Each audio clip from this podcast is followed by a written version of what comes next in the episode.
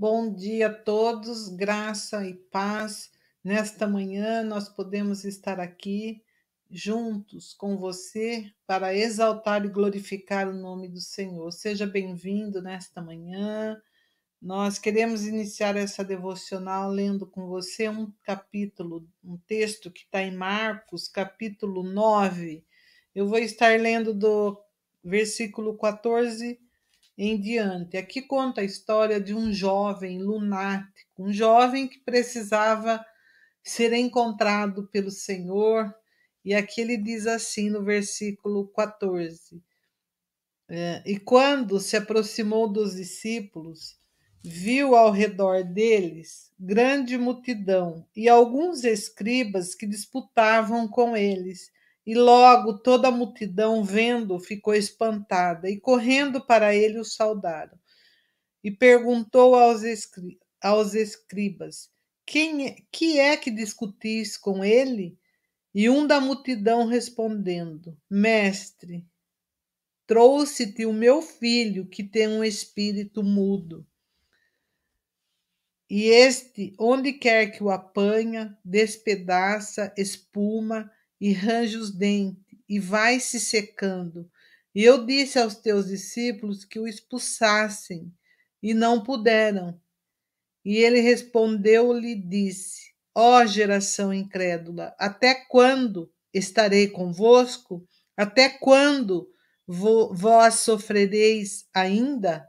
Trazei-mo. E trouxeram-lhe, e quando ele ouviu, logo o espírito agitou com violência e caindo endemoniado por terra, revolvia-se espumando. E perguntou ao pai dele: Quanto tempo há que lhe sucede isso? E ele disse: Desde a infância. E muitas vezes o tem lançado no fogo, na água, para o destruir. Mas se tu podes fazer alguma coisa, tem compaixão de nós e ajuda-nos. E Jesus disse: Se tu podes crer, tudo é possível ao que crê. E logo o pai do menino, clamando com lágrimas, disse: Eu creio, Senhor, ajuda-me na minha incredulidade. E Jesus, vendo que a multidão concorria, repreendeu o espírito imundo, dizendo-lhe: Espírito mudo e surdo, eu te ordeno, sai dele e não entre mais nele.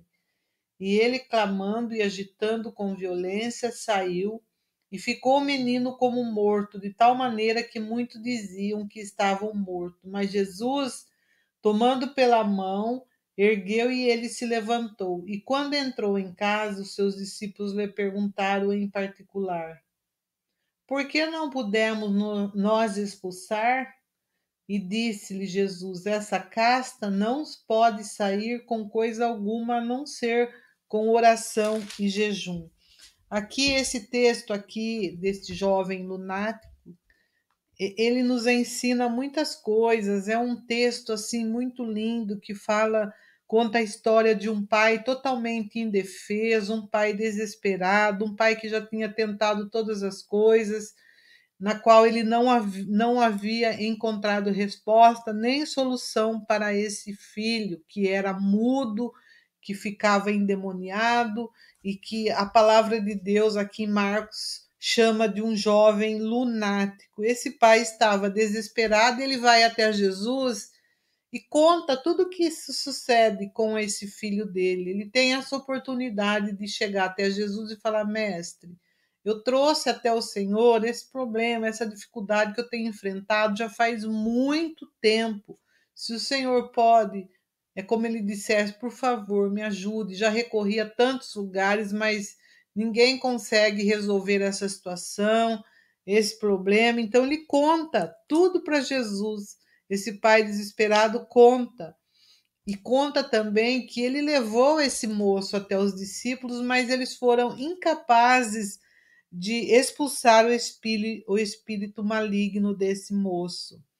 E o filho estava sem esperança, a palavra de Deus, e, e esse problema no qual o homem estava contando para Jesus tinha uma origem. Qual era o problema? Era uma, um menino que ficava endemoniado. E e, e o, o demônio era um espírito maligno que lançava o menino de um lado para o outro e, e ele tinha convulsões, a palavra de Deus disse.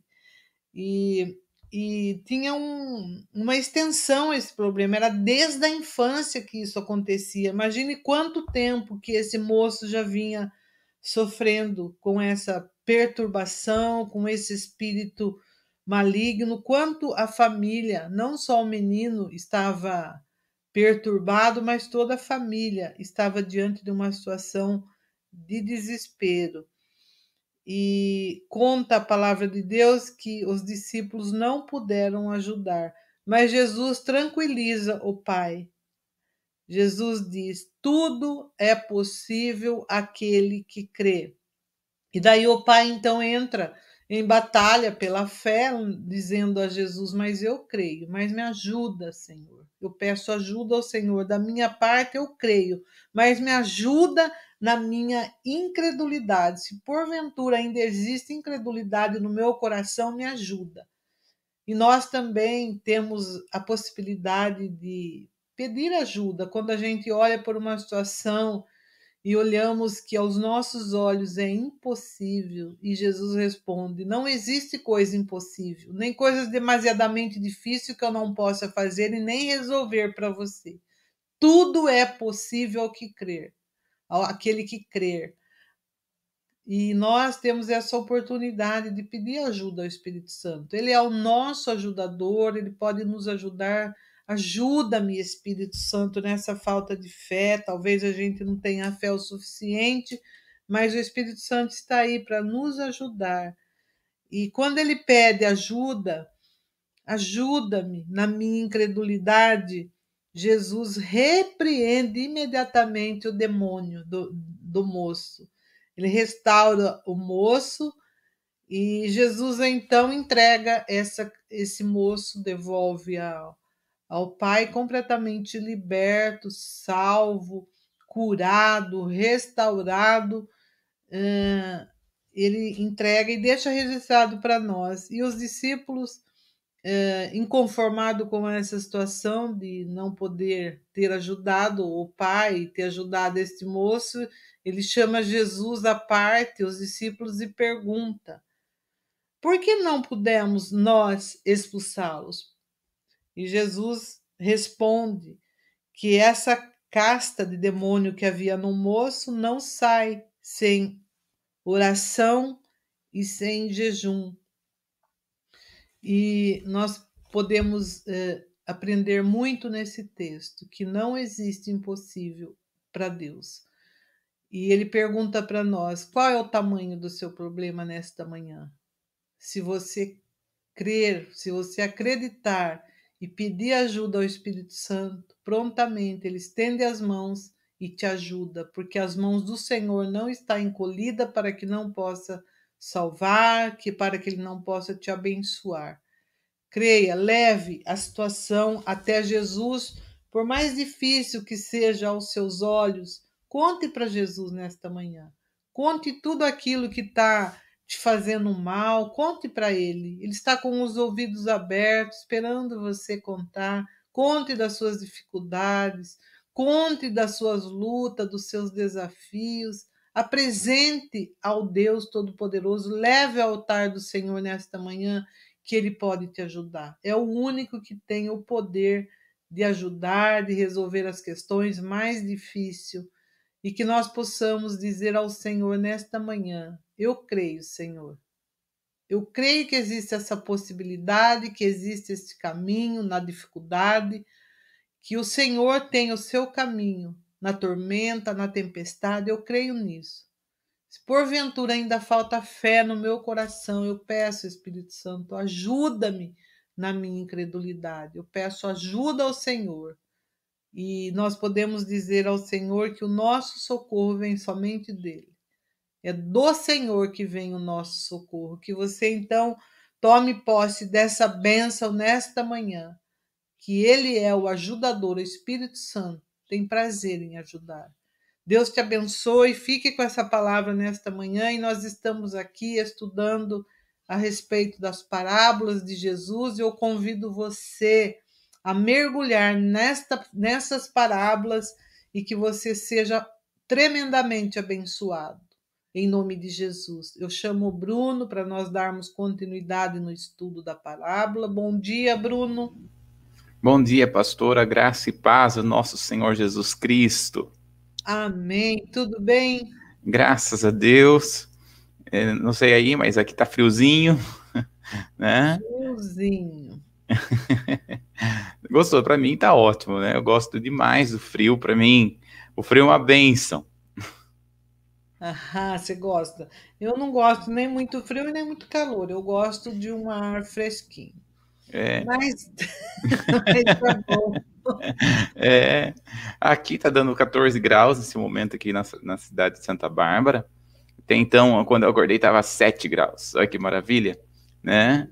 Seis e meia da manhã, 7 graus, uma benção. É, eu, particularmente, gosto de frio bem frio, né? e mas é bom porque a gente sabe que isso mostra, né, que a natureza continua dando o seu, a, o próprio testemunho de Deus, né? A palavra do Senhor fala que a terra geme, a terra busca, a terra clama pela manifestação dos filhos de Deus, né? Então, é, esse friozinho ou calor, né? Toda, toda manifestação da terra, na verdade, ela está dizendo Cadê os filhos de Deus, né? E nós estamos aqui para honrar e engrandecer ao nome do Senhor Jesus. E sabe, pastor, essa palavra que você trouxe é tão tremenda, né? Uhum. Desse homem, que tremendo, né? Essa batalha de fé que ele teve, né? Porque ele quantas travou, vezes. Travou Oi? uma batalha de fé, né? Isso. Porque o Senhor fala, tudo é possível ao que crê. E aí ele olha, eu creio, mas acontece que eu não creio. é engraçado, né? Engraçado. Eu creio, mas não é tão assim. É. Eu creio, só que não, né? Mais ou menos isso.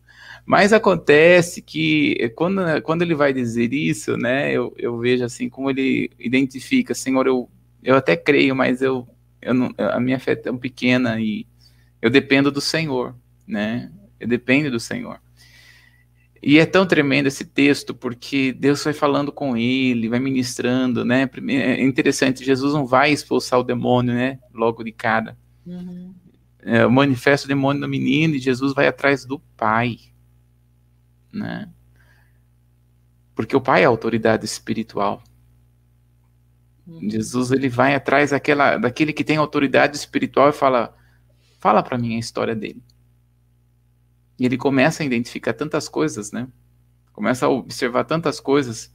A gente sempre fala assim que a criança muitas vezes é o registro dos pais, né? É a esponjinha. E Jesus vem ali, vem trabalhar com o coração daquele homem, vem trabalhar com, com o coração daquela família. Jesus não vai apenas expulsar demônio. Às vezes é fácil expulsar demônio. O que o Senhor Jesus quer é muito mais do que isso. O que o Senhor Jesus quer é transformar. Às vezes as pessoas ficam procurando milagres, né, extraordinários. Ontem eu estava conversando com alguns seminaristas da escola exatamente sobre isso, né?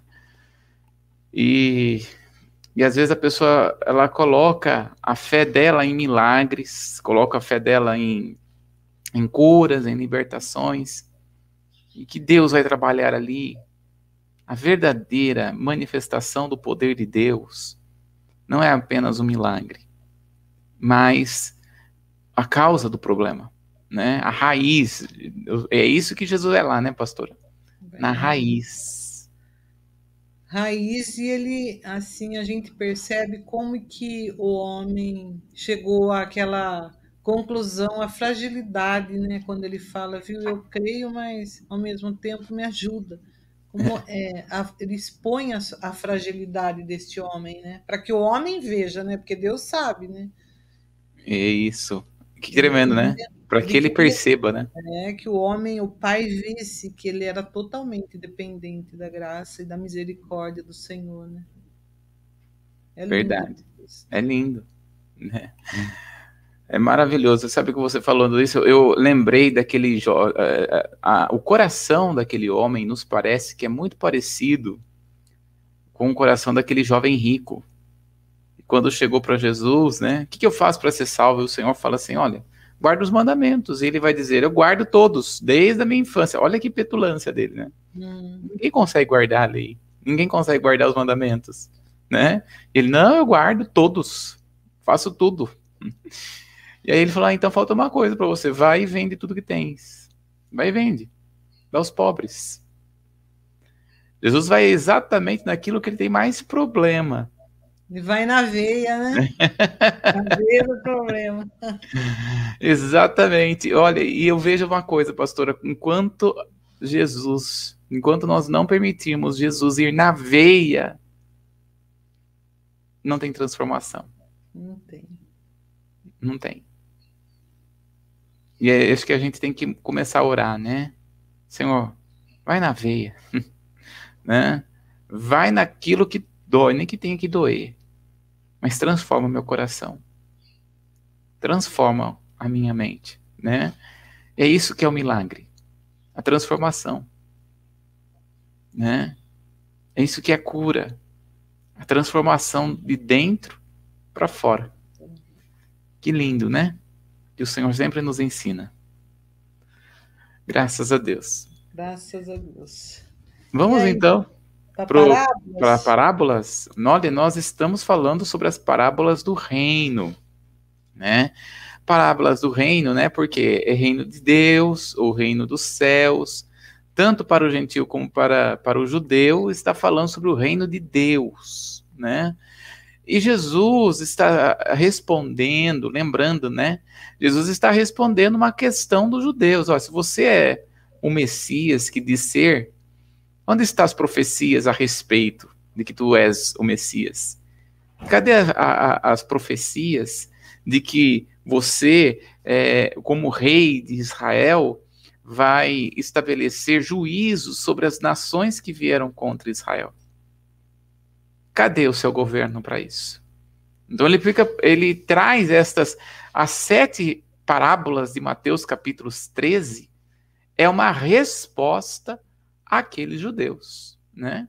As sete parábolas de Mateus capítulo 13 é, é a ênfase é mostrar o porquê que Jesus ele veio, que Jesus veio cumprir. Jesus veio cumprir primeiramente a primeira fase, libertar, curar, salvar, essa é a primeira fase do reino de Deus. Acontecerá a segunda, que certamente chegará o momento da, do ju grande juízo. E é isso que ele está dizendo. Para que o juízo seja estabelecido, primeiramente, o reino de Deus tem que ser estabelecido. E ele está dizendo nestas sete parábolas que o, que o reino de Deus ele começa pequeno, mas ele vai se desenvolvendo. Todas as sete parábolas ele quer dizer isso.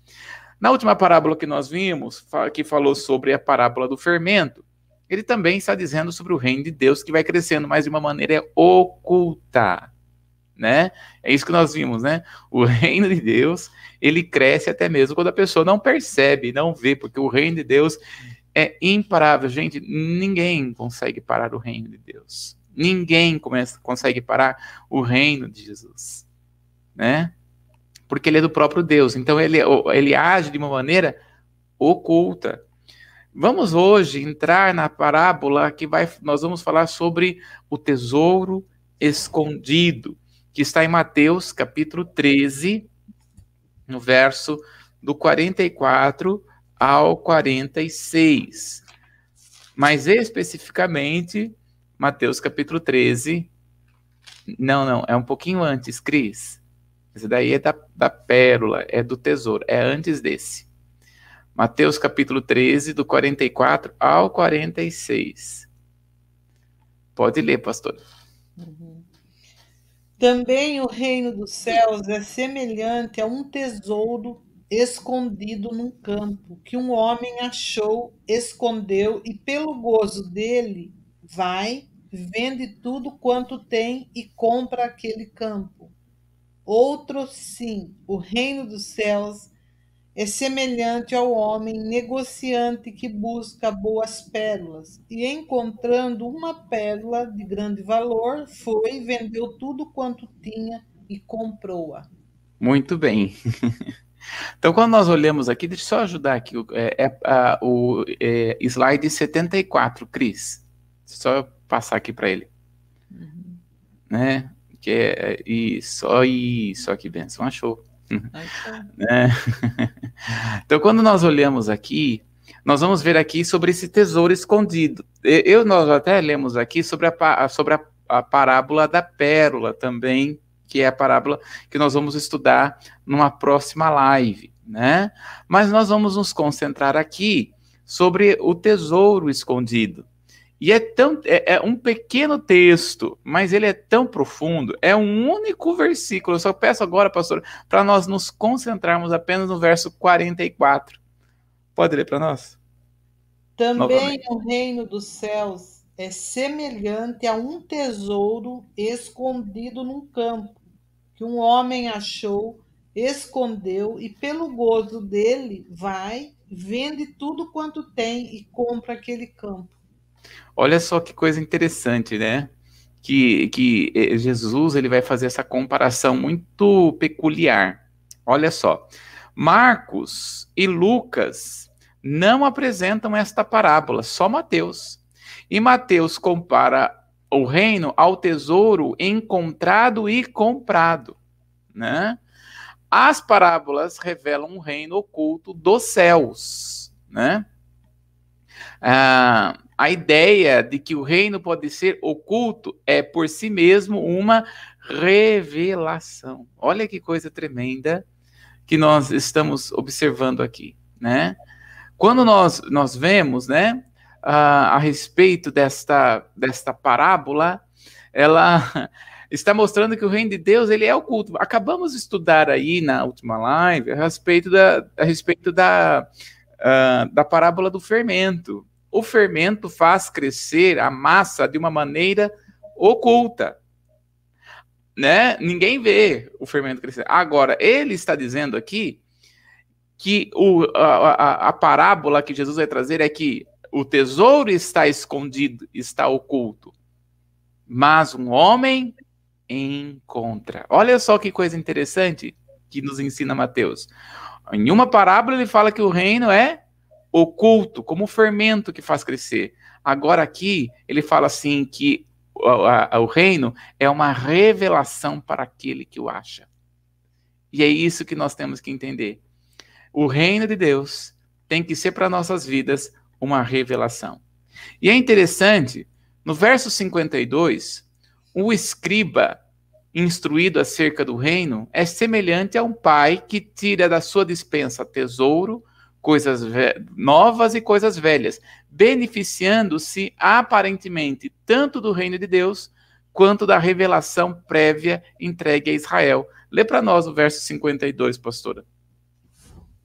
Diz assim: Disse-lhes: Por isso todo escriba instruído acerca do reino dos céus é semelhante a um pai de família que tira do seu tesouro coisas novas e velhas.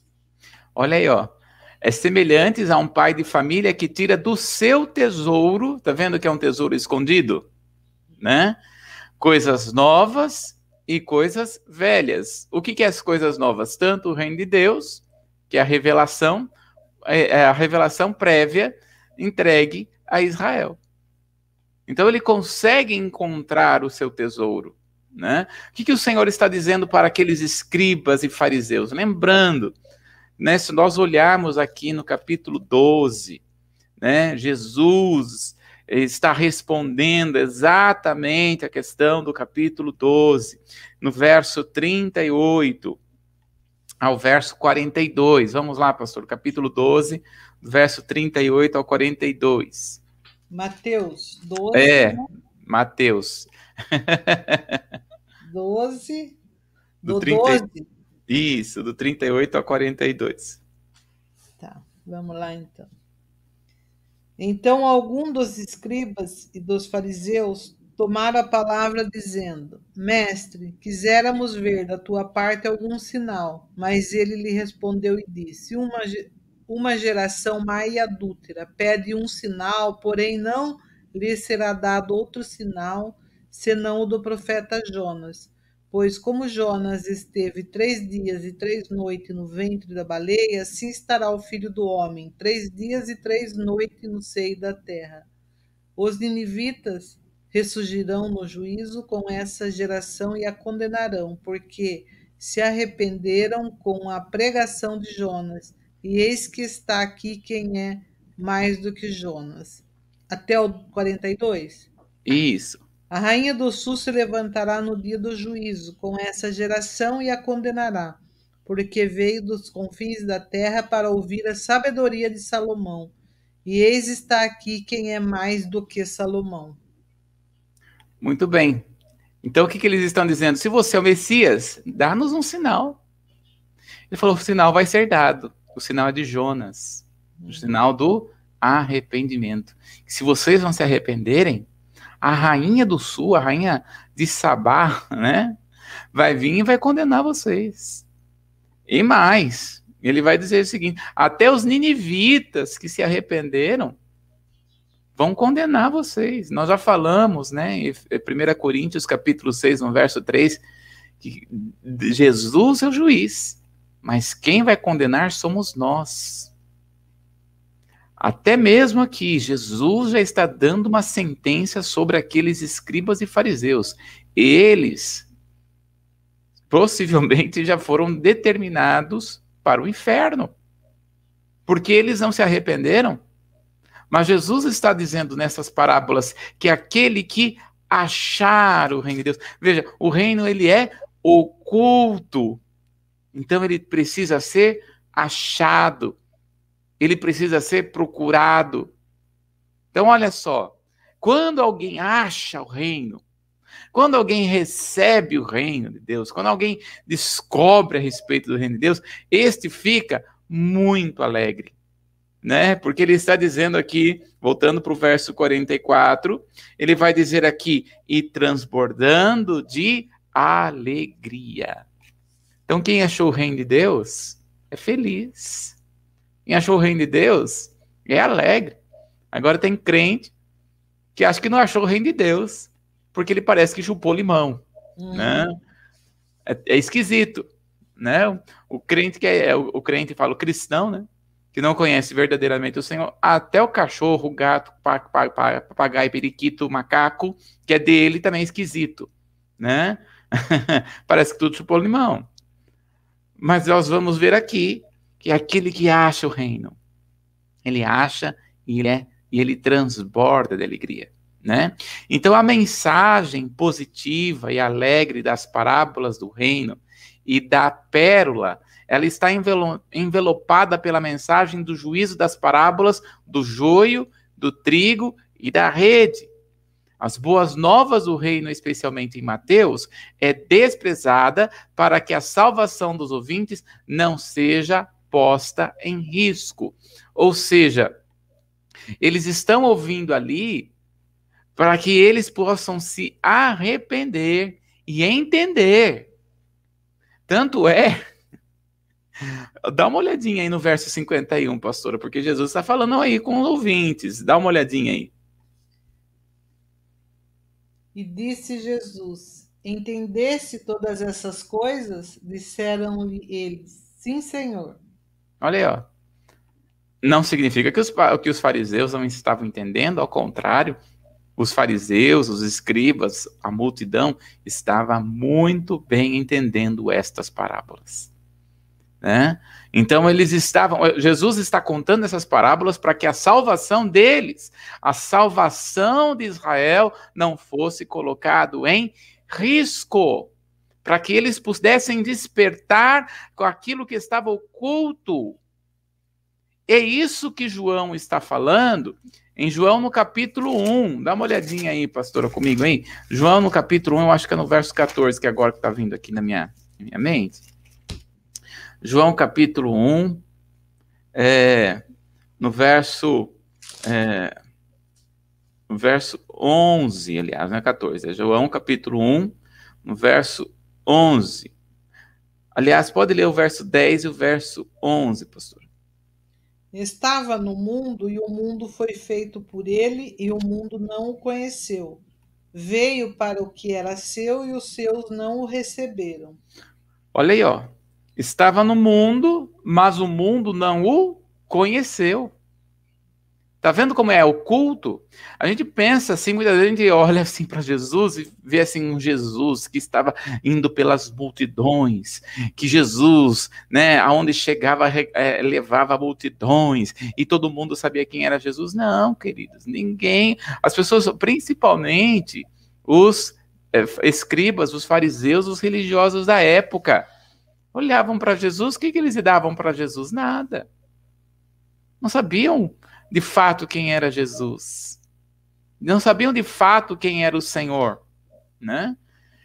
Então, ali naquele momento, Jesus está dizendo que ele está trazendo um reino que é oculto, mas não é tão oculto que não se possa achar. não é, não é um, um, não é um reino oculto que está crescendo de uma maneira que ninguém vê, mas não oculto que não se possa achar. E é isso que ele tem para nós nós devemos é, entender que o reino de Deus está disponível para nós, né? Então vamos entender alguns aspectos culturais com respeito aí, né? É muito simples o aspecto cultural com respeito ao que Jesus está ensinando. Primeiro ponto: em todas as culturas, inclusive nas modernas, as pessoas têm o costume de esconder dinheiro e outros bens de valor debaixo da terra especialmente durante os períodos de incerteza como as guerras. O servo que enterrou o seu talento faz a mesma coisa mesmo em tempos mais tranquilos. Então, é, é muito comum quando as pessoas em tempos de guerra, é, não sabendo o que fazer, né, porque possivelmente vão vir e vão pegar as suas, uh, os seus bens, então as pessoas acabam se escondendo, escondendo o seu tesouro ali, escondendo o tesouro é, na Terra. Agora, quando nós olhamos aqui, é muito interessante, né? Porque uh, o tesouro de quem que era, né? Se o homem achou o tesouro, não era dele. Tinha dono, né? Hã? Tinha dono, né? Tinha dono, exatamente, tinha dono. Mas não é tanto esse aspecto que Jesus está lidando, de quem é o dono do tesouro. Ele não está lidando com isso. Mas nós podemos aqui logo trazer uma interpretação. Quem é o dono do reino? Deus. O Senhor é o dono do reino. E o Senhor escondeu de tal maneira que todo homem pode achar. Né? Então nós vamos olhar ali que eh, o aspecto de quem era o dono é muito importante, mas ele está dizendo que alguém é dono. O reino de Deus, quem é dono é o próprio Deus. E ele esconde esse reino, mas não esconde um reino para que não possa ser achado. Ao contrário, né? Ele esconde o reino para ser, para ser achado. Eu lembro nos acampamentos de adolescente, de, da, da minha quando eu era criança, adolescente lá, tinha, um, tinha um momento da. É, um momento lá das brincadeiras, né? E era o, o momento de caça-tesouro. E os caça-tesouros que eram colocados não era para não ser achado.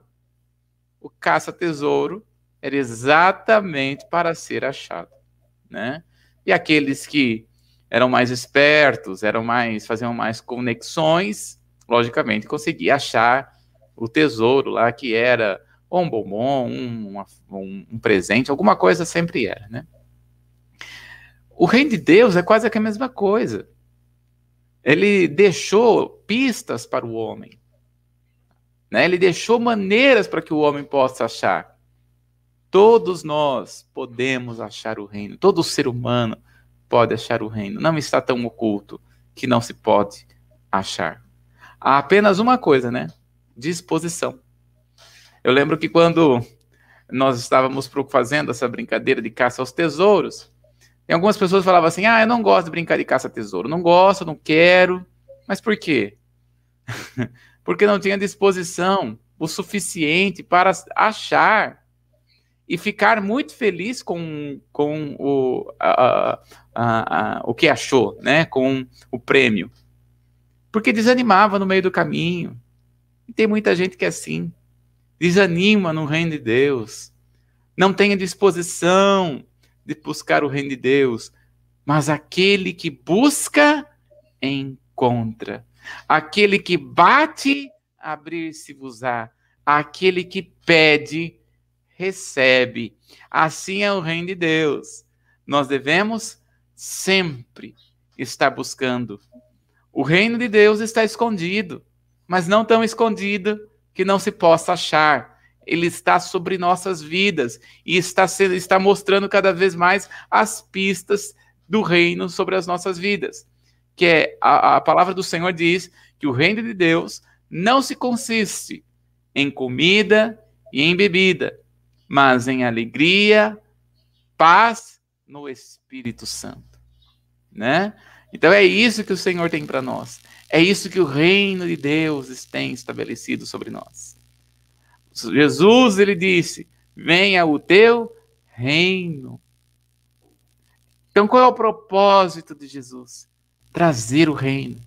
O reino de Deus não está tão oculto que não se pode achar. Vamos entender um pouco mais sobre essa parábola, trazendo um pouco mais essa explicação dessa parábola do reino, né? Olha só, a parábola do tesouro e da pérola, obviamente são similitudes, são gêmeas, mas não tão gêmeas idênticas, ou seja, não representam o mesmo significado. Pode ser uma representação da mesma realidade, o reino de Deus, mas fazem com intensidades diferentes. Você vai ver quando nós estudarmos na próxima live nós vamos estar estudando sobre o reino da pérola, né? Sobre o reino da pérola, não. Sobre, o, a, a, sobre a parábola da pérola. Você vai ver que está falando sobre o reino, mas ela tem uma, uma, uma intensidade diferente sobre essa temática. Então, olha só, Mateus, inquestionavelmente, organizou seu material de forma temática.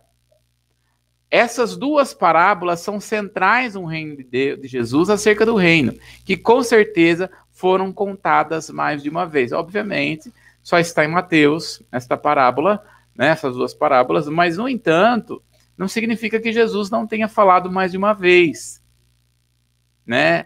E, e, e lembrando que Mateus está falando para quem? Está ensinando quem? Está falando para os judeus. Ou seja, os judeus está num lugar aonde é possível achar o reino. Quando nós olhamos para Romanos, no capítulo, no capítulo de número 9, olha só o que ele está dizendo. Esses dias atrás, quando a pastora estava de, de, tirou alguns dias de descanso, nós tivemos aqui um irmão que esteve falando assim sobre, sobre Israel, né?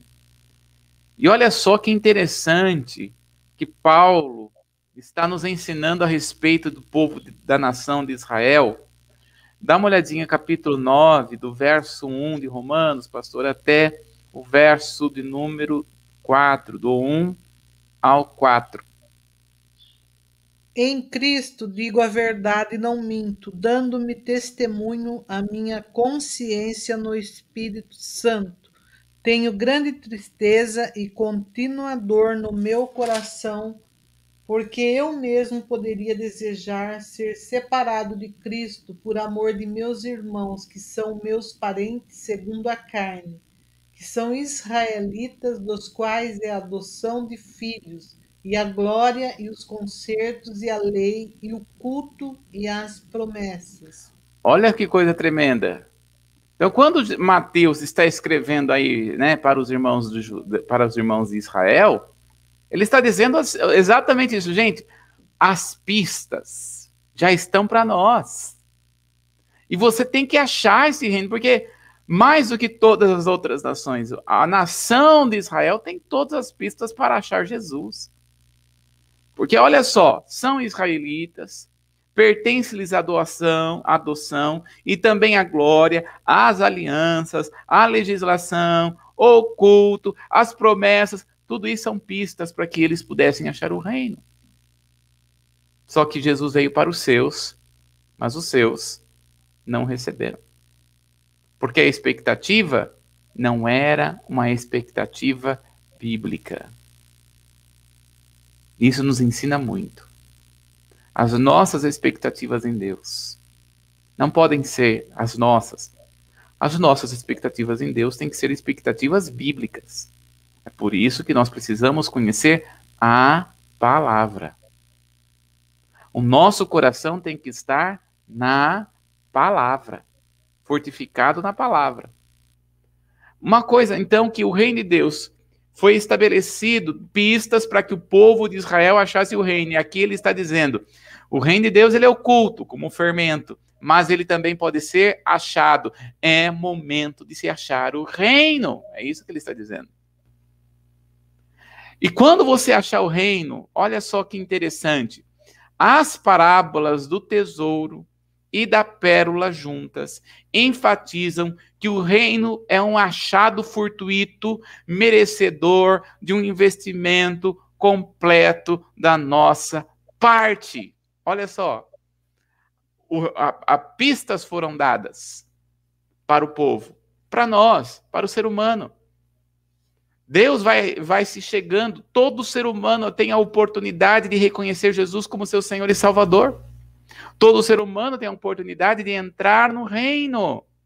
Mas agora, todo aquele que acha o reino, agora, tem que entender que o reino é merecedor de um investimento completo da nossa parte. Voltando para Mateus no capítulo 13, ainda no verso 44. Mateus capítulo 13, no verso 44. Olha só o que ele diz aí, pastora, novamente, lê para nós.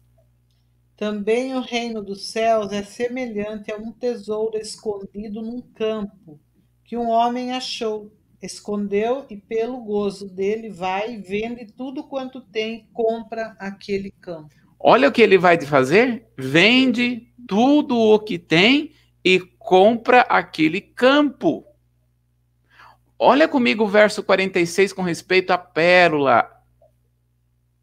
E encontrando uma pérola de grande valor, foi, vendeu tudo quanto tinha e a comprou. Olha só. Então, quando nós olhamos tanto daqui do tesouro escondido como da pérola, o que, que eles estão fazendo? Um grande investimento. O reino de Deus é o maior investimento que um ser humano pode fazer. Certa vez eu ouvi um, um, uma, um pequeno ditado que ficou marcado no meu coração. Ele disse: Se você quiser fazer seu nome notório por 20 anos, 30 anos ou 50 anos, construa uma grande casa.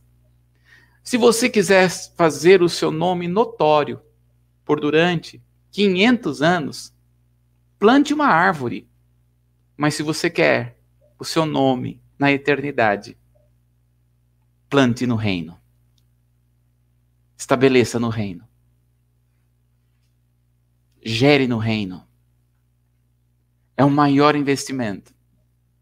Porque o nosso investimento no reino não fica aqui. O nosso investimento no reino, ele é eterno passará o céu e a terra, mas o investimento na palavra, no reino, jamais vai passar. Por isso, o reino, Bíblia, não é questão. Tem muita gente que fala assim: nossa, eu gostaria de ter uma mente de guardar tudo que tem na Bíblia.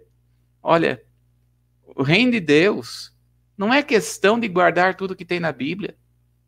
Não é questão de, de você entender tudo que tem na Bíblia. O reino de Deus é uma questão de investimento. Você está disposto a investir o seu tempo, o seu dinheiro, a sua vida no reino? Porque certamente aquilo que nós investimos no reino, isso jamais, jamais ficará nesse tempo. Este homem entendeu. Ele encontrou bom tesouro. encontrou uma, uma pérola específica e ele vendeu tudo o que tinha para adquirir o reino. Nós precisamos entender, né, que o reino há uma necessidade de investimento. E não estou falando de investimento de dinheiro, porque se fosse investimento de dinheiro, talvez seja fácil, mas o investimento de vida, investimento de doação. A nossa vida aqui nesta terra passa, tudo passa, mas o reino permanece inabalável. Qual é a sua escolha? Qual é a minha escolha quanto ao reino? Olha só. O sentido da parábola do tesouro são utilizados com o objetivo de trazer uma vivacidade que as pessoas devem dar ao reino. As atitudes do homem são imorais, parecem até ser imorais. Elas são, na verdade, irrelevantes para o termo da mensagem da parábola. Ou seja, é, ele encontrou, porque se ele, se a pessoa plantou ali, né, uh, ali um tesouro escondido, vai saber se era o avô da pessoa. A pessoa tinha lá, ele não era o dono da terra, ele era o servo da terra. Vai saber que quem plantou foi o pai do, do, dono da terra, o avô do dono da terra, o bisavô do dono. Ah, acontece que era um tesouro precioso. O, quem é o dono da terra, como nós já falamos, não é importante. É irrelevante isso para a parábola de Jesus. O que é importante é a atitude desse homem. A atitude de que ele vendeu tudo e ele não falou nada para ninguém, né? Por isso que talvez alguns, quando leem assim, falam assim: se, se, ele, achou, se ele achou o tesouro, o tesouro não era dele.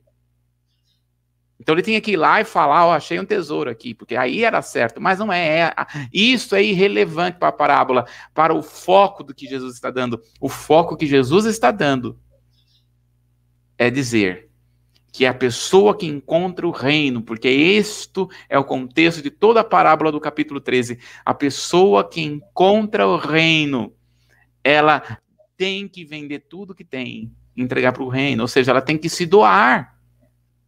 Veja só, se, nós, se nos lembrarmos que a intenção da introdução é dizer que o reino de Deus é semelhante à situação deste achado, é que isso se trata de uma analogia, é o centro da parábola, é do valor, o centro da parábola é do valor e da alegria de se encontrar o reino. Por isso que o reino, queridos, ele não é peso.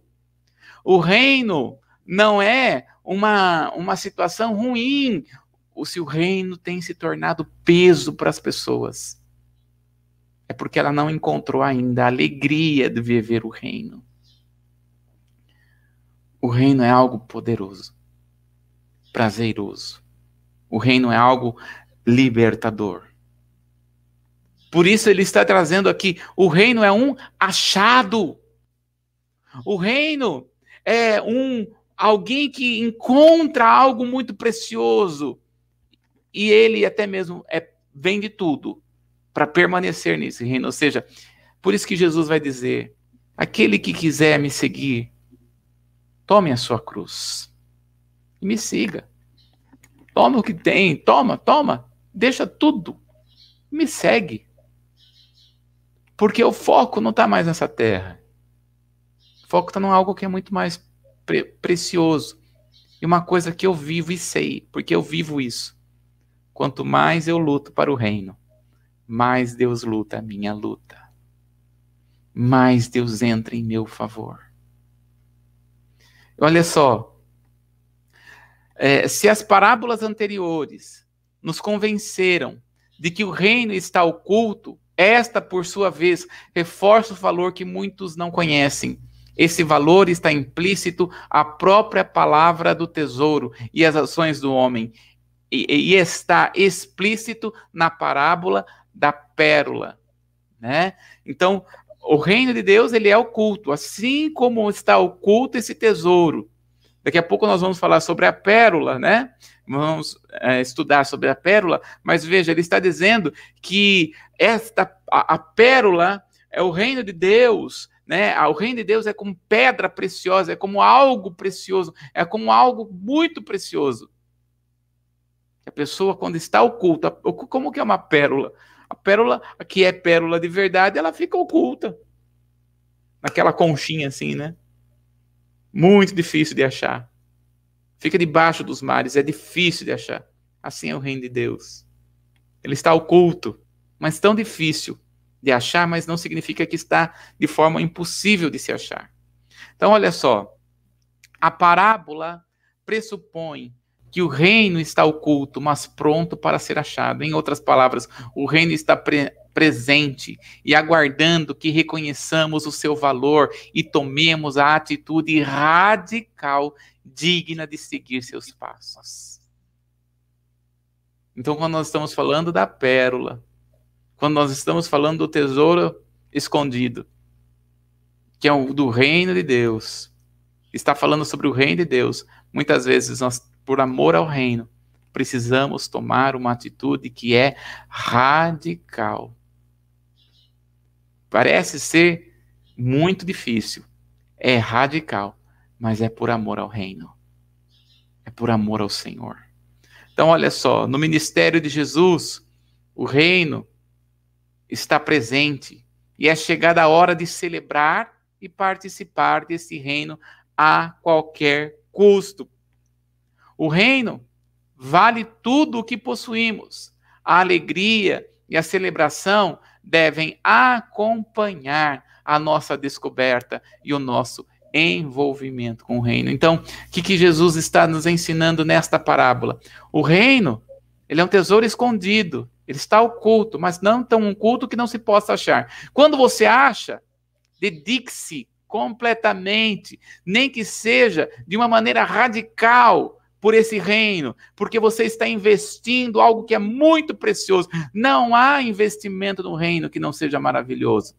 Nós não estamos investindo em homens, nós estamos investindo no reino. Se a gente investe em homens, se o coração está voltado em investimento em, em, em pessoas, né, e não no reino, nós ficamos como pessoas frustradas. Mas quando nós estamos focados no reino, nós estamos sendo levados para algo muito mais superior. E sendo assim, quando você investe, viva feliz. Porque ele vai dizer, quando ele acha o reino, ele está dizendo, é, quando ele acha onde ele transborda de alegria e transbordando de alegria. Então, o reino de Deus, a fazer a obra do Senhor, fazer a vontade de Deus, por mais que difícil que possa parecer ou ser, nós podemos ficar felizes, porque o nosso investimento não é aqui na terra. O nosso investimento é para algo muito maior e superior. Amém, pastor? Amém. Que bênção, né? Só lembrando que o reino do Senhor, o reino de Deus, ele é tomado por esforço. Hum. Quando você estava falando do tesouro escondido, da brincadeira de criança lá, da caça ao tesouro, muitas pessoas desistiam por causa que por conta do calor, porque não queria ter trabalho de procurar. Mas ele é tomado por esforço, e aquele que encontra se apodera dele. Então, exige um esforço da nossa parte para encontrarmos esse reino. E quando nós encontramos, nós precisamos transbordar de alegria, porque o reino de Deus ele é um, é um tesouro mesmo a ser descoberto, a ser encontrado. E aquele que procura, como você mesmo disse, né, acha. Uhum. Então, que nós é, possamos valorizar esse reino, né? Dar valor, porque é um investimento que a gente sabe que é para a vida eterna. Felizes Exato. aqueles né, que compreendeu isso. São felizes por ter entendido e compreendido. E a oportunidade é para todos, não só para nós, para todos aqueles que desejam se esforçar e apoderar-se desse reino. Aleluia. Amém. Amém. Amém. Que Deus abençoe então você. Volte a estar conosco na quinta-feira. Nós retornaremos aqui com a parábola da pérola. Pérola. Venha então estar conosco, aprendendo, tomando posse das bênçãos e da vitória. Vamos orar nesta manhã para encerrarmos? Amém, amém, amém. Vamos. Vamos. Pai, nós te louvamos por essa oportunidade que o Senhor nos concede. A graça, a revelação, a tua misericórdia que está sobre nós. Muito obrigado, porque o Senhor tem nos dado capacitação, inteligência. O Senhor tem é, abrido, aberto o nosso entendimento para que possamos entender, compreender uh, tudo aquilo que o Senhor tem para nós. Obrigado por isso. Pai, que cada um que está aqui nessa manhã, aqueles que vão estar vendo esta live mais tarde, que o Senhor possa, Pai, abençoar de uma forma tremenda e que cada dia mais nós possamos, Pai, agarrar nas promessas do Senhor, estar bem próximo do Senhor, porque nós sabemos, Pai, que os dias são difíceis, mas que nós temos a oportunidade de de estar diante do Senhor, apresentando todas as nossas causas diante do Senhor, na certeza que o Senhor é um Deus que responde e ouve as nossas orações e que nós não estamos sozinhos, porque o Senhor falou que ia preparar lugar para nós, mas não nos deixaria órfãos, órfãos, mas nós temos a presença do Espírito Santo conosco todos os dias até a consumação do século. Obrigado, Senhor. Obrigado pela bênção. Muito obrigado, Jesus. Nós oramos agradecidos em nome de Jesus. Amém. Amém. você que não se inscreveu no nosso canal, aproveita, ativa o sininho de notificações, deixa um like nesse vídeo. E a proposta dessa parábola é que você encontre esse reino, que você cresça em conhecimento, em sabedoria, e que você não venha parar no meio do caminho e nem desistir. Amém? Amém. Até amanhã, até quinta-feira, então, até... em nome de Jesus. Bom dia a todos.